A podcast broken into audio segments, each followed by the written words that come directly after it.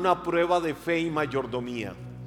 Ese es el título de lo que estoy compartiendo, prueba de fe y mayordomía. Por supuesto, todos los que son ah, líderes de grupos de conexión, eh, todos los que les gusta estar eh, anotando siempre de la palabra para que estemos refrescando y recordando la palabra. El tema es prueba de fe y mayordomía. Y para eso voy a ir a la Biblia al Evangelio de Juan al capítulo 6, vamos a leer los primeros 13 versículos del Evangelio de Juan capítulo 6. Dios te va a hablar con esta palabra y vas a ver qué palabra más rica, conocidísima. Y yo creo que es, eh, ahorita le digo por qué, pero es una de las historias más conocidas de la Biblia. Y ahorita le digo en particular por qué. Dice ahí, Juan capítulo 6, versos del 1 al 12. Después Jesús cruzó al otro lado del mar de Galilea, conocido también como el mar de Tiberiades. Una gran multitud siempre lo seguía a todas partes porque veía las señales milagrosas que hacía cuando sanaba a los enfermos. Entonces Jesús subió a una colina y se sentó allí rodeado de sus discípulos. Ya era casi el tiempo de la celebración de la Pascua judía. Enseguida Jesús vio que una gran multitud venía a su encuentro. Dirigiéndose a Felipe le preguntó, ¿dónde podemos comprar pan para alimentar a toda esta gente? Lo estaba poniendo a prueba porque Jesús ya sabía, Jesús ya sabía Jesús ya sabía lo que iba a hacer. Felipe contestó, aunque trabajáramos meses enteros, no tendríamos el dinero suficiente para alimentar a toda esta gente. Entonces habló Andrés, el hermano de Simón Pedro, aquí hay un muchachito que tiene cinco panes de cebada y dos pescados. Pero ¿de qué sirven ante esta enorme multitud? Jesús dijo, díganles a todos que se sienten. Así que todos se sentaron sobre la hierba en las laderas. Solo contando a los hombres sumaban alrededor de cinco mil. Ahora imagínense que cinco mil hombres ponga una mujer por cada uno de esos hombres, diez mil. Eh, no habían métodos de planificación como hoy en día, pero seamos modestos y piensen que dos hijos por cada una de esas parejas, había un promedio de cuántas personas ahí, 20 mil personas. Luego Jesús tomó los panes, dio gracias a Dios y los distribuyó entre la gente. Después hizo lo mismo con los pescados y todos comieron cuanto quisieron. Una vez que quedaron satisfechos, Jesús le dijo a sus discípulos, ahora junten lo que sobró para que no se desperdicie nada. Entonces ellos juntaron las obras y llenaron doce canastos con los restos que la multitud había dejado de comer de los cinco panes de cebada. Wow, qué historia más linda. ¿Y por qué le digo que es una de las historias más conocidas que nosotros encontramos en la Biblia? Bueno, porque este es el único milagro que Jesús, de todos los milagros que Jesús hizo, es el único milagro que registran los cuatro evangelios, los tres sinópticos, Mateo, Marcos y Lucas, y el evangelio de Juan, que es del que estamos leyendo. Además, Nunca Jesús hizo un milagro delante de tantísima gente como la que hizo en ese lugar al otro lado del lago de Genezaret o el lago de Tiberiades o conocido más popularmente como el mar de Galilea. Ningún milagro Jesús había hecho delante de tanta gente. Ahora, Jesús vio un detalle. Jesús vio cómo las multitudes se habían reunido alrededor de él. A y esa gente que se había reunido alrededor de él tenían una necesidad. Inmediatamente Jesús captó que había una necesidad en ellos que debía de ser suplida, aunque sabía lo que iba a hacer y lo que tenía que hacer por cada una de estas personas, Jesús aprovechó la ocasión para enseñarle a sus discípulos sobre todo lecciones importantes de la vida de fe y lecciones importantes de una buena mayordomía. Vamos a verlo con algunos puntos, por lo menos cuatro puntos básicos son en los que divido esta porción que estamos compartiendo y sé que Dios habla a tu corazón a través de ello. Primero, número uno, la prueba de la realidad, o más bien, digamos, la realidad de un problema. Quitemos la palabra prueba ahí para no confundir. Número uno, la realidad de un problema. ¿Cuál es la realidad de un problema? Ya lo vemos en la Biblia. Dice la palabra que era una multitud de gente. Ya lo dijimos ahora. Eh, podían haber unas 20 mil personas ahí. ¿Qué sucedió? Estaban en un lugar desierto. No había comida para ellos y había algo que hacer ante tan grave problema. El día ya estaba avanzando, se acercaba la noche, la gente tenía hambre, la gente tenía necesidad y algo había que hacer. Entonces ahí, cuando Jesús empieza a probar la fe y cuando Él también empieza no solo a probar la fe, sino también a enseñar principios de mayordomía a sus discípulos, suelta una pregunta. La pregunta va directa para uno de sus doce apóstoles, que era Felipe. ¿Dónde podemos comprar pan para alimentar a toda esa gente? Ahora, ¿por qué Jesús fue directo a Felipe? Porque Felipe era oriundo de la misma región donde estaban en aquel momento.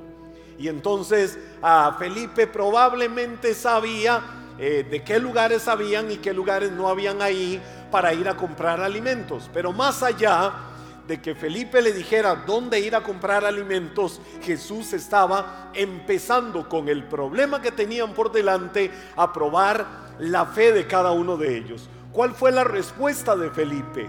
La respuesta que Felipe trajo no fue una solución. La, respuesta que Felipe trajo fue un problema. Y le voy a decir que ese es un mal principio en el ser humano. ¿Cuál? El de que ante un problema o ante más bien una situación que en la vida tenemos que resolver, ¿qué es lo que primero enfocamos? ¿Cuál es el problema? Y entonces al problema le empezamos a ver todas sus raíces, al problema le empezamos a ver todos los males, al problema le empezamos a ver todo lo negativo y no nos volvemos en pensadores de soluciones. Jesús le hizo una pregunta a Felipe. Yo por años le he dicho a la gente, le he enseñado, nunca ante una situación traigas un problema. Ante cualquier situación trae una solución. Porque los problemas existen en la vida. Las diferentes situaciones que todos enfrentamos en la vida son una realidad, no las podemos esconder, pero ante esa realidad, ante esa situación, como la crisis que tenían en ese momento ahí, no es este es el problema. La gente tiene hambre, la gente tiene necesidad. Qué terrible lo que están pasando. Pobrecitos. Y al final de cuentas lo que hicimos fue hablar del problema y no presentamos soluciones. Cuando Jesús le hace la pregunta a Felipe, inmediatamente Felipe lo que hizo fue ver el problema. Felipe no vio la situación. ¿Recuerdan lo que acabamos de leer? Felipe le dijo, oiga, oiga la respuesta de Felipe, aunque trabajáramos meses enteros, meses enteros, no tendríamos el dinero suficiente para alimentar a toda esta gente. En buen tico, en buen lenguaje costarricense, Felipe le estaba diciendo a Jesús, maestro, lo que acabas de decir no tiene pie ni cabeza. Por más supermercados, por más mini super, por más restaurantes, por más de todo lo que hay aquí, es imposible, es imposible. Cuando yo veo el problema, el problema me hace ver imposibles. Cuando yo veo la solución, la solución fortalece mi fe. Oiga, oiga lo que acabo de decir. Cuando vemos el problema, cuando estás viendo ante las diferentes situaciones de la vida el problema, el problema te bloquea El problema te cierra las opciones. El problema te hace ver imposibles. Pero cuando ante la situación que tienes no ves el problema, sino cuál puede ser la puerta de la solución, la fe fluye. Y no solo fluye la fe, fluye la creatividad para empezar a buscar respuestas a lo que se está viviendo. Felipe le dio a Jesús una respuesta negativa. Ahora eso me lleva a algo. ¿Cuál es la actitud incorrecta? que se tiene ante un problema.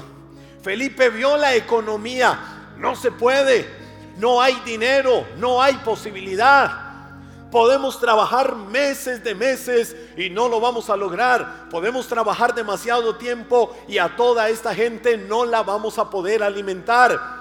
Vean la crisis mundial, vean la situación que estamos viviendo, vean todo lo que el mundo está enfrentando. Es imposible no hay dinero, no hay posibilidad. Y si no hay dinero y no hay posibilidad, entonces ¿qué hacemos? Crucémonos de brazos, porque no hay dinero y no hay posibilidad. ¿Qué vio Felipe también? ¿Cuál fue la actitud incorrecta ante el problema? Es más, vean el lugar donde estamos. El lugar es un desierto. ¿Y qué hay en el desierto? Calor en el día y frío en la noche. No hay posibilidad de nada. Es decir, estamos cruzando un desierto. Y si estamos en un desierto, estamos mal, todo está terrible, no puede haber solución absolutamente nada. ¿Qué estaba viendo Felipe también? El momento actual.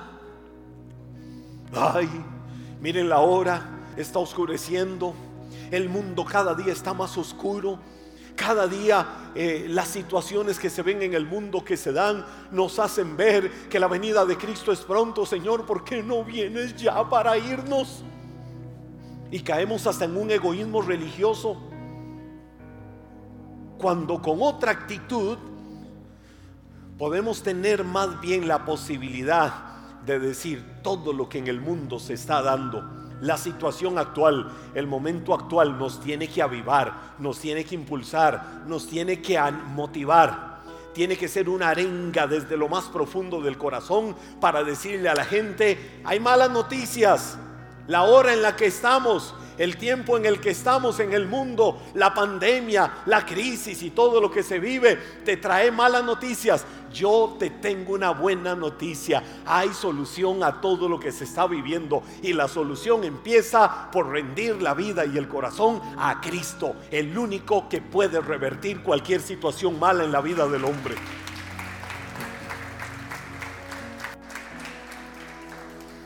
Pero si nosotros nos enfocamos a ver todo lo malo que está sucediendo, entonces no vamos a ver soluciones. Ah, ahora, ¿por qué Felipe se enfocó en eso? El Evangelio de Mateo en el capítulo 14, verso 15, en la primera parte, eh, registra algo que no lo registró Juan.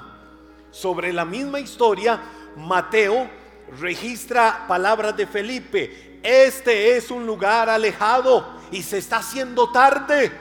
Es decir, no hay posibilidad de encontrar una solución al problema que hay. Ahora, ¿qué es entonces ante un problema lo que ven los ojos naturales? Los ojos naturales ven un desierto. No tengo posibilidades. Todo es un desierto alrededor de mi vida. Desierto financiero, desierto familiar, desierto de salud, desierto de provisión, desierto de todo, todo, todo, todo. No veo una respuesta, no veo una solución, no veo por dónde.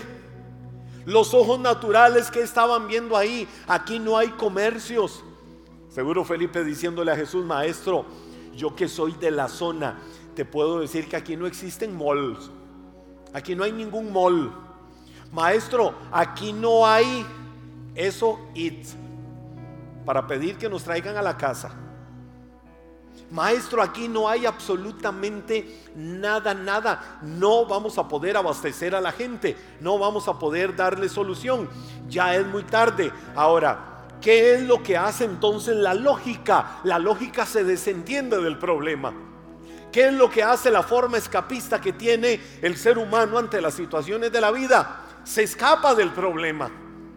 Es decir, que lo resuelvan otros, que vean a ver cómo hacen, pero yo no lo resuelvo, yo no puedo resolverlo.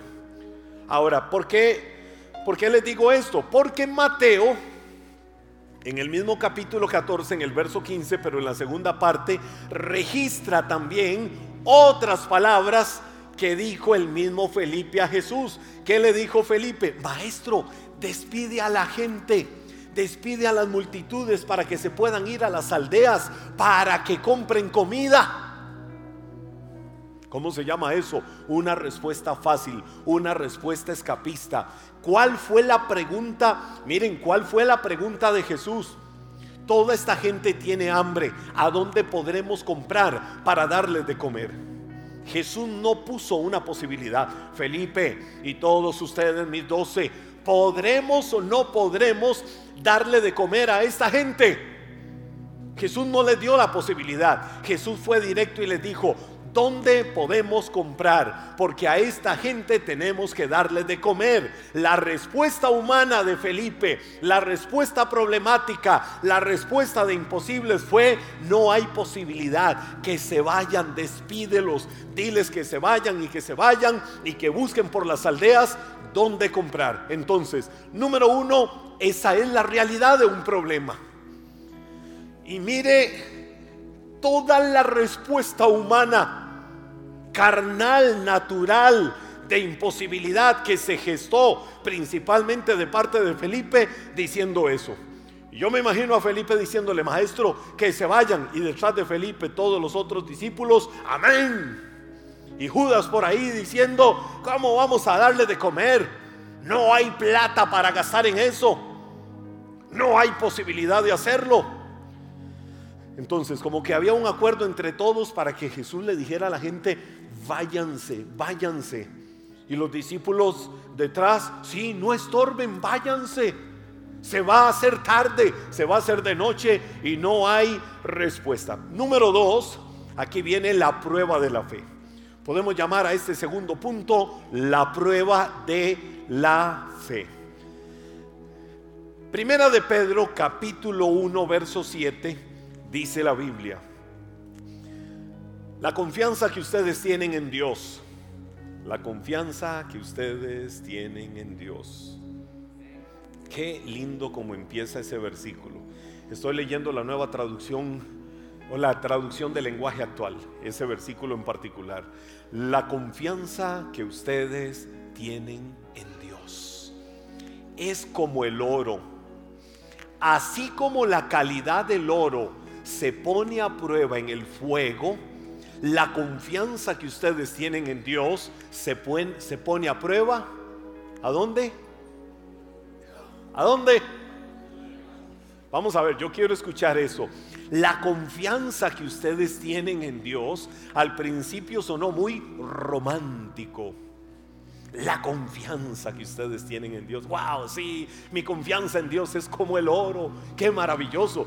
Pero la segunda parte vuelve a repetir la primera solo que le cambia la segunda porción. La confianza que ustedes tienen en Dios se pone a prueba en los problemas. Yo creo que ya Dios te habló con esa palabra. Y puedo terminar aquí y decir, amén, terminamos, que te tienes que llevar a la casa impregnado en tu corazón, en tu mente y en todo tu ser. La confianza que yo tengo en Dios se pone a prueba en los problemas. Y ahí es donde es metida, crisolada, como en los hornos de fuego, para saber si es oro genuino, oro verdadero, la confianza que yo tengo en Dios. ¿Dónde se pone a prueba la confianza? ¿A dónde? En los problemas. Ahora, le voy a decir que para los discípulos esto fue como un examen para pasar de nivel. En la escuela, en el colegio, en la universidad, etcétera, etcétera, en los institutos, en toda parte. Eh, si yo quiero ascender, tengo que pasar por procesos de exámenes. Gano los exámenes, eh, logro eh, ganarlos, entonces voy avanzando de nivel, voy subiendo de nivel. La prueba que ellos estaban pasando era como un examen, era ya el examen para pasar de nivel. ¿Por qué? Porque ya ellos habían sido testigos de milagros que Jesús había hecho. cómo Jesús empezó a trabajar con la fe de los discípulos. Los llevó a Caná de Galilea. Y en Caná de Galilea, en una boda, ellos fueron testigos de cómo Jesús hizo un milagro, convirtiendo tinajas de agua en vino, del mejor vino. Por eso fue que el maestresala o el catador del vino vino y lo probó y dijo, hey, pero ¿qué pasó acá? Si en los matrimonios es una tradición, que el mejor vino se da al inicio y el vino de más baja calidad se da después al final, ya cuando la gente ha probado y probado y el catador lo que quiso decir fue cuando algunos ya están un poquito mareados, entonces le dan el vino de mala calidad y ni cuenta se dan. Y entonces dijo, pero ¿cómo es posible que más bien el vino de más calidad, el mejor quedó para el final? ¿De qué estaba hablando él sin entenderlo? Del milagro que Jesús había hecho. Ahora, todo tenía un propósito, no voy a entrar en ese tema, pero los discípulos estaban viendo eso. Los discípulos estaban, habían sido testigos de cómo por las calles de Galilea, de Nazaret, las calles de Cafarnaúm, las calles de Taba, de muchos lugares, Jesús había hecho milagros a montones, sanando a mucha gente liberando endemoniados.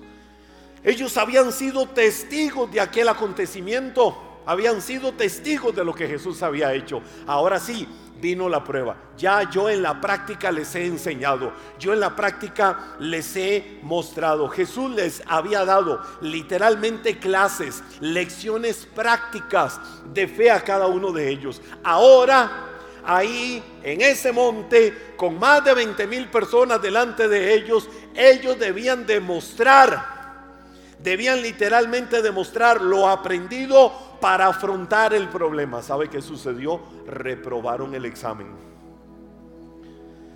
¿Por qué reprobaron el examen?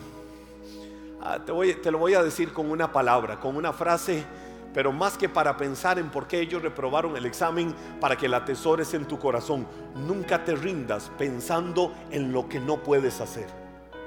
Nunca te rindas pensando en que no puedes hacerlo si antes no has ejercitado tu fe. No sé si alguno captó en el espíritu lo que le acabo de decir. Nunca te rindas, nunca te rindas, nunca te des por derrotado, nunca te des por vencido pensando, creyendo que no lo puedes hacer si antes no has ejercitado tu fe. Porque ejercitar la fe es venir y decirle a Dios, no confío en mi capacidad porque está muy limitada, pero si doy un paso y confía en lo que puedes hacer, voy a ver tu gloria sin importar el tamaño de lo que esté pasando o enfrentando. Tres detalles que Jesús quería que aprendieran los discípulos en ese momento en la prueba de la fe. Primero, que tu fe debe de ser probada para medir la calidad de tu fe. Hablar de fe es muy bonito, pero la fe debe de ser probada para medir la calidad de esa fe. Eh, otro detalle que Jesús quería que ellos aprendieran ahí, la prueba de tu fe es para ayudarte a crecer en todo.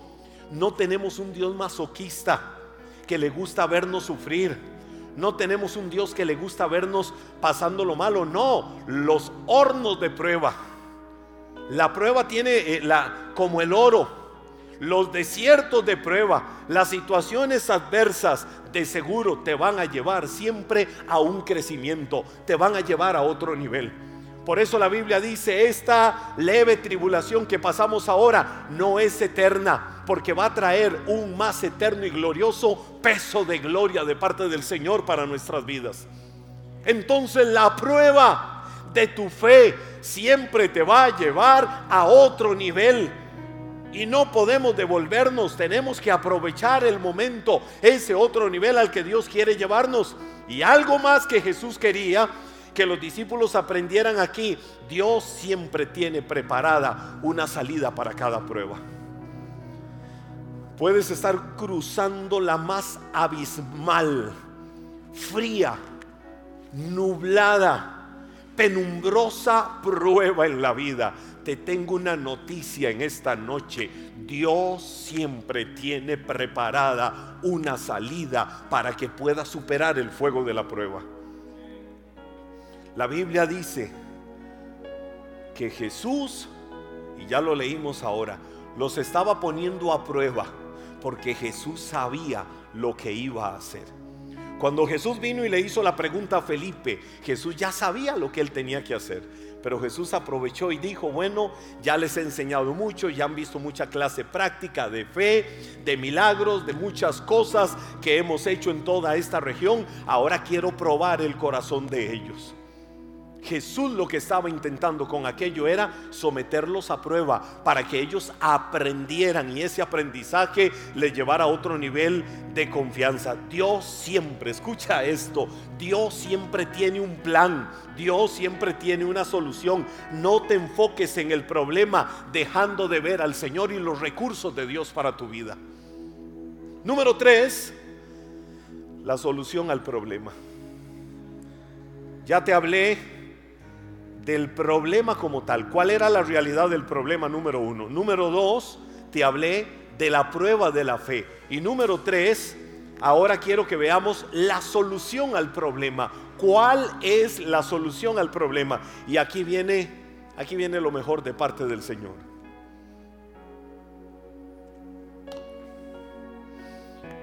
Toma esta frase. Nunca menosprecies lo que parecen escucha esto, nunca menosprecies lo que parecen recursos pequeños o lo que parecen recursos ridículos. ¿Qué tienes en tus manos? ¿Qué te ha dado Dios? ¿Qué potencial tienes? Nunca menosprecies por ridículo que parezca, los recursos que tienes a la mano y sabes que eso viene como bendición de Dios a tu vida, nunca lo menosprecies. Ya sabemos que los discípulos solo lograban hacer cálculos contando con sus propias posibilidades. Hay mucha gente, no hay comida, no hay alimento, no hay respuesta, no hay una solución para darle de comer a toda esta gente. Y se habían olvidado los discípulos de que Dios siempre va a sobrepasar todo cálculo humano. Dios siempre va a estar por encima de todo cálculo humano. Entonces, la Biblia dice, y aquí viene otra escena de lo que leíamos. Entonces Andrés, Andrés era el hermano de Cefas o de, o de Simón, eh, que Jesús luego le llamó Pedro. Andrés era el hermano de Pedro. Vino y le dijo, maestro, te quiero contar algo. Aquí entre nosotros hay un muchachito que trajo almuerzo, trajo su loncherita, trajo su almuerzo. De seguro aquel niño dijo, wow, voy a ir a escuchar a Jesús. Y seguramente vamos a estar mucho rato allá, no me importa las horas que tenga que estar, es que es en la presencia de Jesús y eso lo voy a disfrutar al máximo. Y aquel niño en su inocencia se llevó una loncherita en la que llevaba, ¿qué llevaba? Cinco panes y dos pescados. Y entonces vino y le dijo, maestro, aquí lo único que hay es un muchachito que ahí lo vimos que en su loncherita tiene cinco panes de cebada y tiene dos pescados. Pero maestro, te voy a preguntar algo. La verdad de las verdades, ¿de qué sirve eso para tanta gente? Eso lo dijo Andrés, el hermano de Pedro. Cinco panes y dos peces son una cantidad ridícula ante el ojo humano, pero ante Dios eso es alimento para multitudes. No importa lo poco que tengas, con lo poco que tienes Dios puede hacer cosas grandes y maravillosas con las que se escriba una gran historia del mismo cielo para tu vida. Si tus recursos humanos son pocos, Reconoce con humildad delante de Dios tu limitación, pero ponlos en las manos del Señor. Que esos cinco panes de cebada que tienes y esos dos pescados es con lo que Dios va a hacer cosas grandes y maravillosas en tu vida. Es con lo que Dios va a abrir puertas de bendición. Pero cuando empiezas a tomar la actitud de lo único que tengo son esos cinco panes y esos dos peces, ¿de qué me sirve esto? Quiero levantar mi propia empresa, quiero levantar mi propio negocio, quiero lograr cosas grandes en la vida, quiero avanzar, tengo proyectos, sueños, metas, pero ¿para qué? ¿Cómo lo voy a hacer si lo único que tengo es eso? Mire, a mí me sorprende y admiro aquella gente emprendedora. Ahora, en el camino, cada quien sabe cómo tiene que hacer las cosas. Yo recuerdo acá en Costa Rica, hubo, y digo hubo masivamente, todavía existe, una, un restaurante de pollos. No voy a decir el nombre porque aquí no se da publicidad gratuita a nadie, a menos que siembren en el reino de Dios. No le damos publicidad gratuita, pero eh, tiene un nombre ahí relacionado con el oro. Ese negocio empezó, oiga, ese negocio, ese restaurante de pollos, empezó en una ventanita en Guadalupe de San José, con una persona por la ventanita ofreciéndole a la gente el pollo que vendía. Y empezaron a, trabajar y hacer las cosas con tal nivel de excelencia y avanzar y avanzar que a la vuelta de los años era un restaurante de pollos que estaba por todo el país. Y todo el mundo decía, tengo hambre, vamos a la calle a comer. ¿Dónde vamos? A de oros.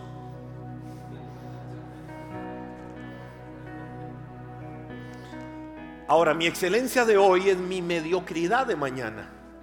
Mi excelencia de hoy, escucha esto, tu excelencia de hoy es tu mediocridad de mañana. ¿Qué quiero decir con eso? Que hoy yo puedo ser muy bueno, pero si me duermo con lo bueno que hago hoy, atrás viene la competencia y vienen otros que quieren hacer las cosas muchísimo mejor. Yo no puedo seguir toda mi vida con la cosecha del pasado. Yo todos los días tengo que renovarme. Todos los días tienes que renovarte. Todos los días tu manera de pensar tiene que renovarse y refrescarse. Así lo dice Romanos 12:2. Cambia tu manera de pensar cambia tu manera de pensar, porque si cambia tu manera de pensar, cambiará tu manera de vivir.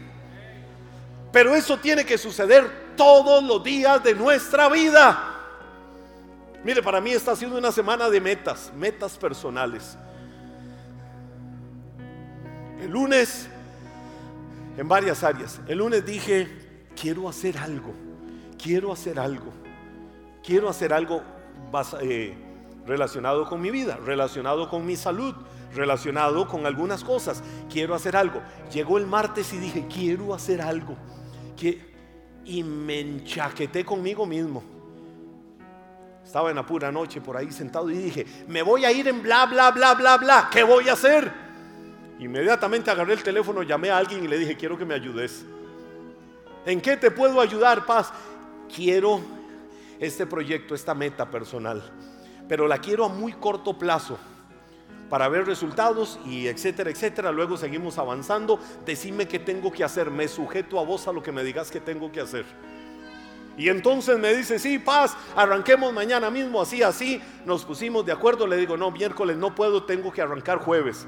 Arranqué el jueves. Hoy fui a hacerme una prueba de la meta personal que arranqué el jueves. Me sorprendí, jueves y viernes, los cambios que había tenido. Y yo dije, si renovamos nuestra manera de pensar, cambiará nuestra manera de vivir. ¿Qué cosas no podemos alcanzar? ¿Qué cosas no podemos hacer en la vida si nos esforzamos al máximo por alcanzar aquello? El ser humano, mire, no voy a decir el ser humano, voy a decir algo amo y alabo la actitud de los hijos de Abraham. Cuando digo los hijos de Abraham, estoy hablando del pueblo de Israel. A mí me sorprende. Israel, el país número uno del mundo en haber superado la pandemia. No hay pandemia en Israel, no hay pandemia. hace ya muchos meses, lo lograron. Que empezaron a tener riesgos y peligros, inmediatamente empezaron a buscar soluciones. Israel, los mejores científicos del mundo están en Israel. ¿Por qué tenemos aparatos electrónicos? ¿Por qué la ciencia ha logrado tantas cosas? Y le puedo enumerar un montón de cosas más por científicos que se han levantado en Israel. ¿Por qué una nación que en el año 1948 no existía como país y la Organización de las Naciones Unidas le dio el estatus de país? Y entonces se dio lo que proféticamente decía que se iba a dar, el retorno del remanente de muchos lugares del mundo. Y muchos millones regresaron a su tierra después de dos mil años de andar por todo el mundo. No una persona, sino de generación en generación. Y a los poquitos que estaban ahí se unieron. Hoy Israel es una de las naciones más prósperas y fructíferas del mundo. Voy a decir algo que puede sonar eh, no fantasioso, sino fanático. En el año 2006, estoy hablando con una guía, estábamos sentados en el Monte de los Olivos. Y me dice, pastor, vea qué ambiente, qué lindo el sol, todo. Me dice, le voy a contar algo. Estudios fotolíticos han demostrado que el sol brilla sobre la ciudad de Jerusalén más que en cualquier otra parte del mundo. No hay otro lugar en el mundo donde brille la luz del sol a mediodía como brilla en, la ciudad de Jerusalén. Ella se llama, o se llamaba, no sé, Batia. Y le digo, Batia, ¿no estás bateando? Le digo, Batia, ¿y por qué ese fenómeno? Pastor, no sé por qué. No logran explicarlo. Solo que científicamente han logrado demostrarlo que así es. Y cuando yo empiezo a ver en la Biblia, empiezo a ver las promesas de Abraham. Aquí me desvío un poco, pero empiezo a ver las promesas de Abraham, todo lo que Dios había dicho sobre Abraham te bendeciré para que seas bendición. Y como esa promesa empezó a transmitirse de generación en generación, cuando han desobedecido, pierden la prosperidad, pierden la fructificación. Pero cuando se han vuelto a Dios, cuando reconocen a Dios, hay una extraña bendición y prosperidad que viene sobre ellos. Hoy la nación de Israel es una nación próspera, fructífera. ¿Qué, ¿A dónde te llevo con esto? La Biblia me dice a mí en el libro de Romanos que nosotros somos el Israel espiritual. Somos los hijos de Abraham por la fe. Entonces cuando yo veo esa palabra, yo digo, Dios, esa palabra, esa palabra yo la tengo que ver cumplida en mi vida y en mis generaciones. Fuimos llamados a ser herederos de bendición. Esto no es solo para la nación de Israel. En Costa Rica tiene que verse el derramamiento de la gloria y la bendición de Dios sobre nuestras vidas, sobre nuestras familias, sobre todos, si entendemos que somos hijos de la promesa, que somos hijos de Abraham. Debe estar diciendo más de un inquisidor de la fe, de esos que a veces en las transmisiones se meten a ver y agarran solo un pedacito. Debe estar diciendo más de un inquisidor. El pastor Henry se nos hizo mesiánico, se nos judaizó, ¿no? Yo soy más tico que el gallo pinto. Y Dios me ha dado la bendición de ir muchas veces a Israel. Y entre más voy a Israel y disfruto todo lo lindo que hay en esa nación, más me doy cuenta que en aquella pequeña porción de tierra que cuesta ver en el mapa mundi, que tiene 51.100 kilómetros cuadrados, que le llaman el Jardín de las Américas, que le llaman la Suiza Centroamericana, que le llaman lo que sea. Hay una extraña bendición, pero nos está costando entender que sobre esta nación hay una bendición que viene del mismo cielo y que tenemos que adueñarnos de ella, porque esta es tierra bendita, esta es tierra de prosperidad y esta es tierra de fructificación. En el nombre de Jesús. Y así tenemos que verlo. Ahora, los discípulos vieron el problema. Andrés dijo, cinco panes de cebada y dos peces no es nada. Te voy a decir algo, obedece la palabra que el Señor te da. Di conmigo, voy a obedecer a la palabra que el Señor me da. Ahora sí, le toca a Jesús hacer su parte. Ya viene la parte de Jesús. Ya vimos la de los discípulos. Viene la parte de Jesús. Ahora le tocaba a Jesús hacer su parte y lo hizo dando una orden a todos. Por eso te digo, obedece la palabra que sale de la boca de Dios. ¿Cuál fue la orden que el Señor le dio? Díganle a todos que se sienten. Jesús le dijo a sus discípulos que todos vayan y se sienten. Maestro, pero ¿para qué se van a sentar? Maestro, pero ¿a usted qué le importa? Que se sienten y punto como con los muros de Jericó. ¿Y cómo caemos? ¿Y cómo los hacemos caer? ¿A cuántos hay que derribar? ¿A cuántos hay? A ustedes no les importa, nada más vayan, denle siete vueltas durante seis, perdón, denle seis vueltas. ¿Cuántas fueron las vueltas a los muros de Jericó? No, no fueron siete, fueron trece. Los primeros seis días, una vuelta. El último día, siete vueltas. ¿Y qué? Más de uno podía abrir la boca y decir, ese Josué que ridículo. Ese Josué que payaso. A Josué se le soltó un tornillo. ¿Para qué nos manda a dar vueltas? Deben estar los de Jericó desde adentro diciendo, payasos. Hubo una orden de Dios en silencio. Por eso nadie se quejó, ni nadie chismeó, ni nadie criticó, porque la orden fue que lo hicieran en silencio rodearon los muros de Jericó. ¿Sabe qué sucedió después de siete días cuando ya dieron las trece vueltas? Seis durante seis días y siete el último día. Vino el milagro de Dios. Las inexpugnables murallas de Jericó cayeron por el poder de Dios. Aquí vino una orden que no debía de ser cuestionada. ¿Cuál es la orden? Que todos se sienten.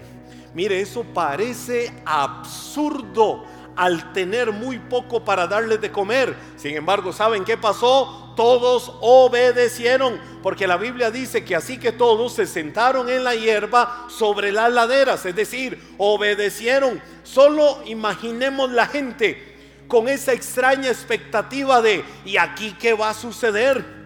Dice la Biblia que luego Jesús vino y tomó los panes, dio gracias, tomó los panes, tomó los panes lo que había en las manos, lo único que había que hizo Jesús, dio gracias a Dios, no se quejó por no tener lo que el vecino tiene, no se quejó ni se desgastó viendo lo que el otro anda, viendo cuánto pesan las cuentas del otro, no maldijo viendo lo que otros hacían lo muy poquito que había, lo levantó y dice la Biblia, dio gracias.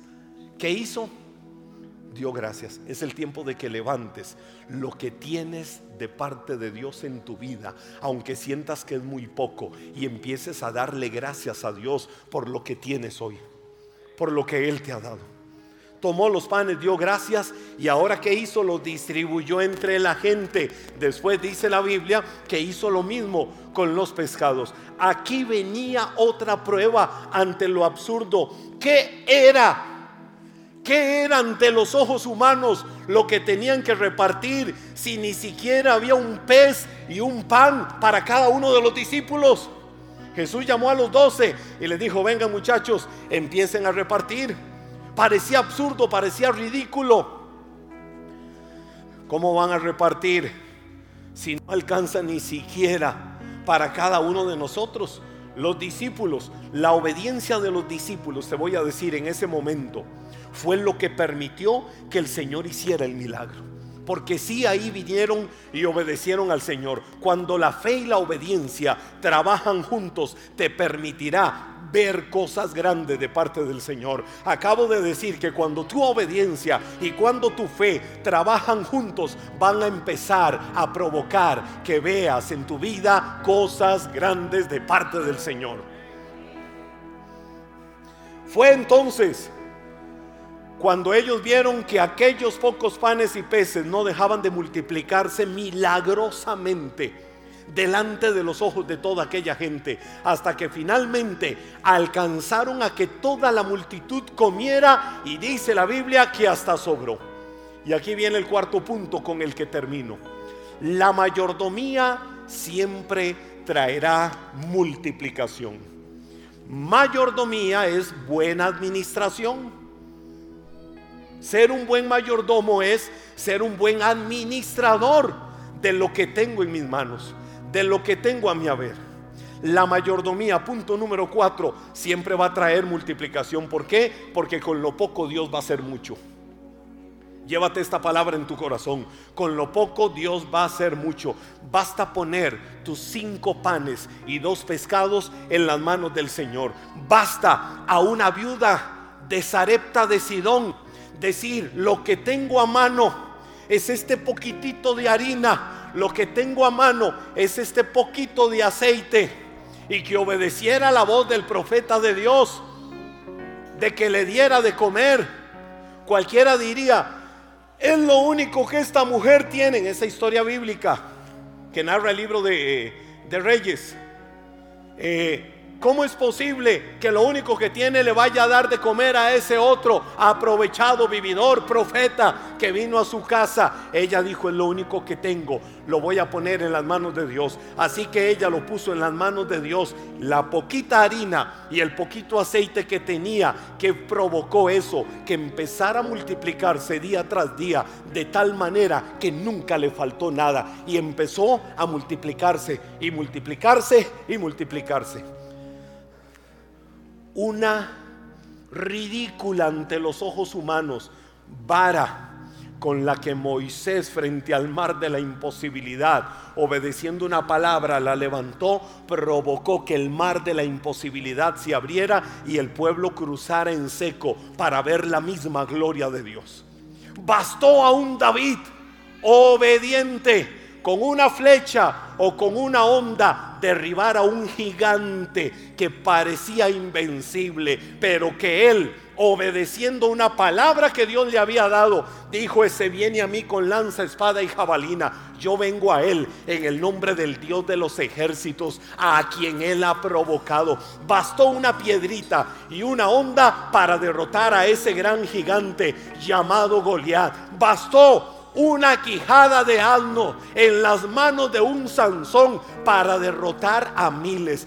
Basta un corazón obediente y dispuesto para decir, Dios, esto es el talento que tengo, esto es lo que me has dado, Señor, con esto me has bendecido, lo pongo en tus manos porque voy a ver tu gloria y voy a ver milagros y voy a ver bendición.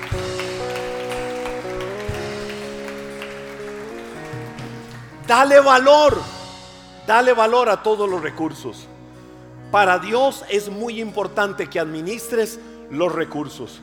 La Biblia dice, oiga, oiga, oiga, vea la mayordomía. La Biblia dice que le sobraron, sobró pan de cebada y sobró, sobraron muchos pescados, no porcioncita, no, mucho pan de cebada y sobraron pescados. ¿Cuánto sobró? El Señor le dijo a los discípulos, aquí no se desperdicia nada, aquí no se despilfarra nada. De lo que sobró había muchísimo más de lo que había al principio, solo cinco panes y dos pescados. Y Jesús les dijo, recojan todo.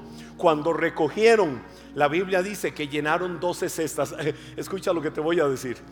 Escucha esta palabra y quiero que la escuches puesto de pie. Escucha la palabra que te voy a decir. Además de que los recursos infinitos de Dios, porque vienen de Dios, no son una excusa para desperdiciarlos. La Biblia dice que los discípulos recogieron los doce, doce cestas llenas de todo lo que había sobrado.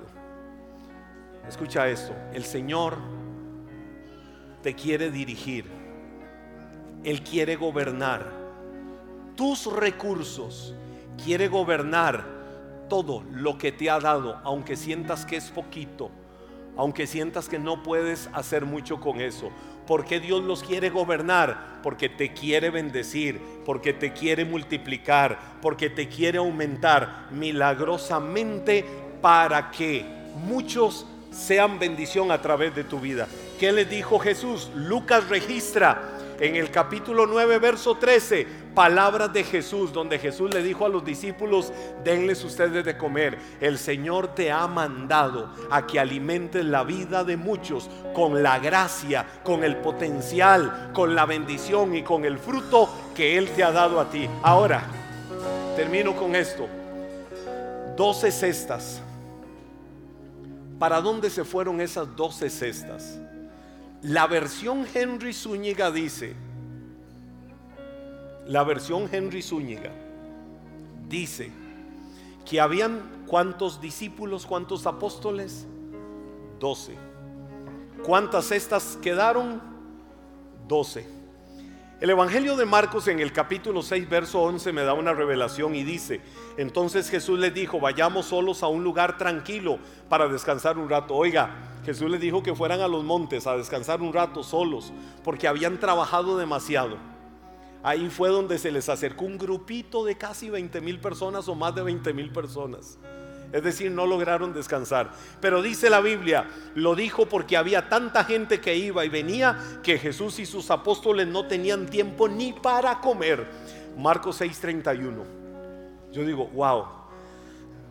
Al final sobraron 12 cestas, habían 12 apóstoles, versión Henry Zúñiga, cada uno de los apóstoles trabajando, dedicados en amor a lo que Dios les había dado para que sirvieran a la demás gente, tenían suplida la necesidad para muchos días de la forma más milagrosa. Dios nunca va a abandonar el corazón de un justo. Dios nunca va a abandonar a aquel que se encarga de las cosas de Dios, sabiendo que Dios se va a encargar de las cosas suyas. Y no habrá ningún justo desamparado, ni su generación que mendigue pan, porque la bendición de Dios está sobre ellos. Levanta tus manos al Señor. Pelea tu batalla. Vino una prueba de fe a ellos. Vino una prueba de fe. Pero también una enseñanza de mayordomía. No desperdicien ni lo que te sobra. Y lo que tienes en tus manos. Lo que tienes en tu vida Ponlo en las manos del Señor, deja que Dios te dirija. Vuélvete socio con Dios, que Él bendiga toda obra de tus manos y la bendición de Dios te alcanzará, porque así lo dice su palabra. Es la bendición de Dios la que prospera, es la bendición de Dios la que enriquece y nunca añade tristeza. Deja que sea la bendición de Dios la que te fructifique. Deja que sea la bendición de Dios la que te prospere. Deja que sea la bendición de Dios la que te engrandezca en el nombre de Jesús.